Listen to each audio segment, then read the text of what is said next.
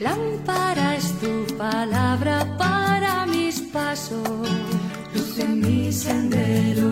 Lámpara es tu palabra para mis pasos, luz en mi sendero.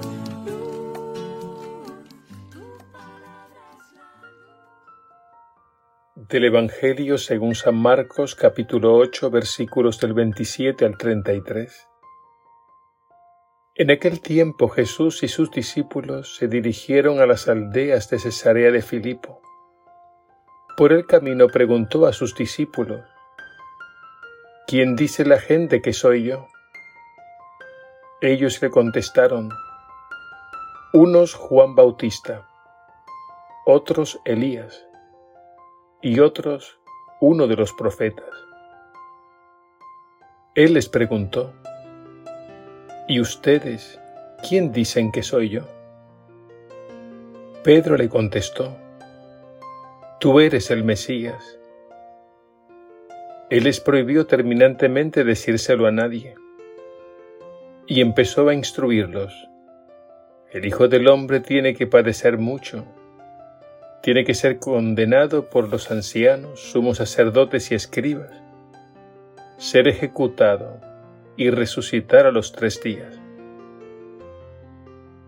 Se lo explicaba todo con claridad. Entonces Pedro se lo llevó aparte y se puso a increparlo. Jesús se volvió y de cara a los discípulos increpó a Pedro. Quítate de mi vista, Satanás. Tú piensas como los hombres, no como Dios. Palabra del Señor.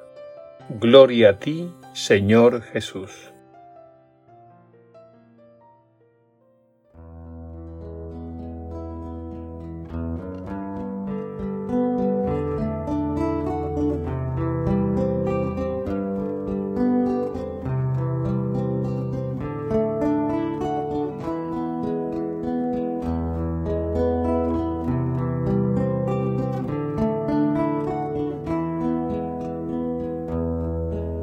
Existe un silencio de amor.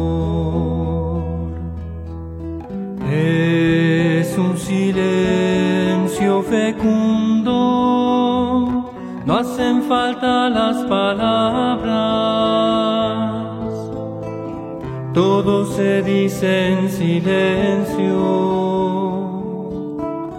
Es un silencio de amor.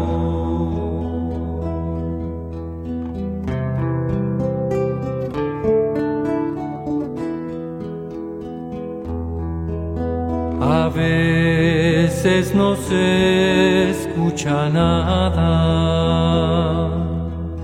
queriendo escuchar al amado.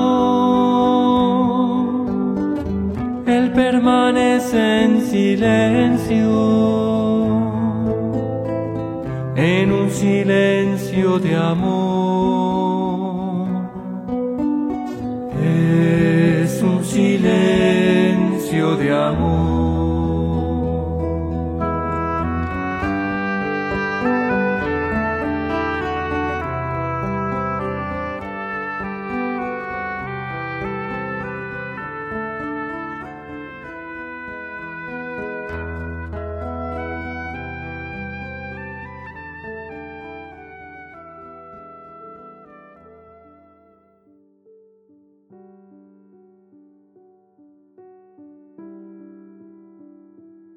En el Evangelio de hoy podemos ver dos importantes enseñanzas.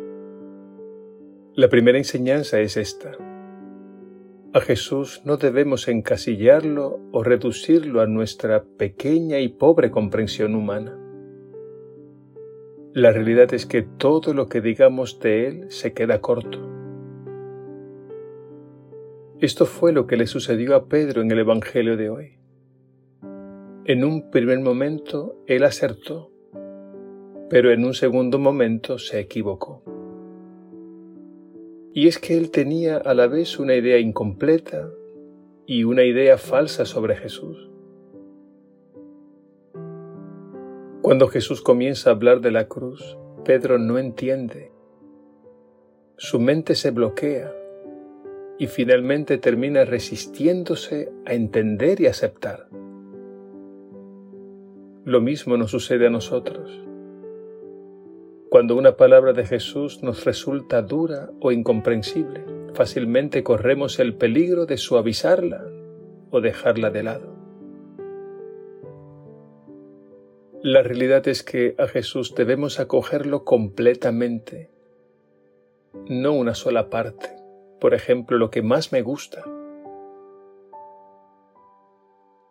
A Pedro le resultó inaceptable la predicación de la cruz. Por eso se puso delante de Jesús como piedra de tropiezo. Y Jesús vio allí a Satanás, es decir, el espíritu del engaño.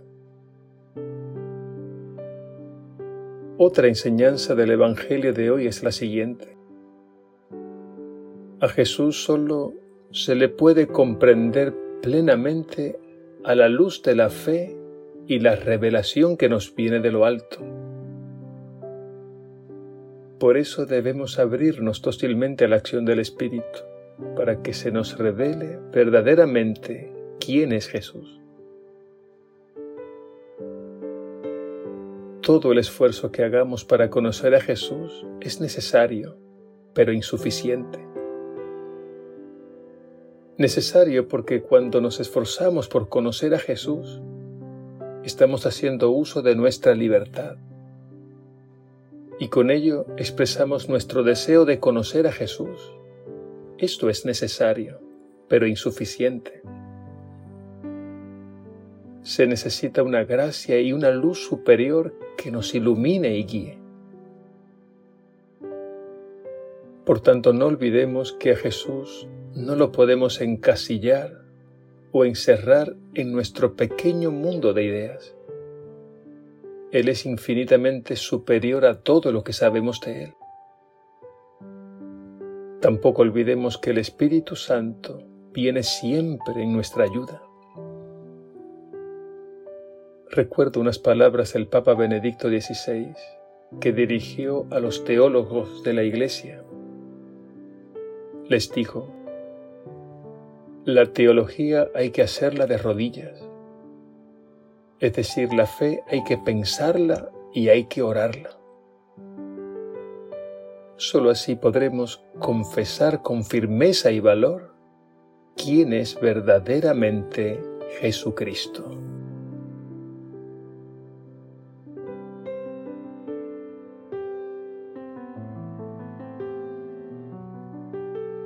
Señor Jesús, gracias por el don de la fe. Gracias porque tu Espíritu nos revela tu misterio. Que como Pedro podamos decir, tú eres el Cristo. Que no cometamos el error de encerrarte en nuestro pequeño mundo, ni acomodemos tu palabra a nuestros gustos e intereses que como verdaderos discípulos nos pongamos siempre detrás de ti, para que te sigamos fielmente y sin tropiezo. Amén.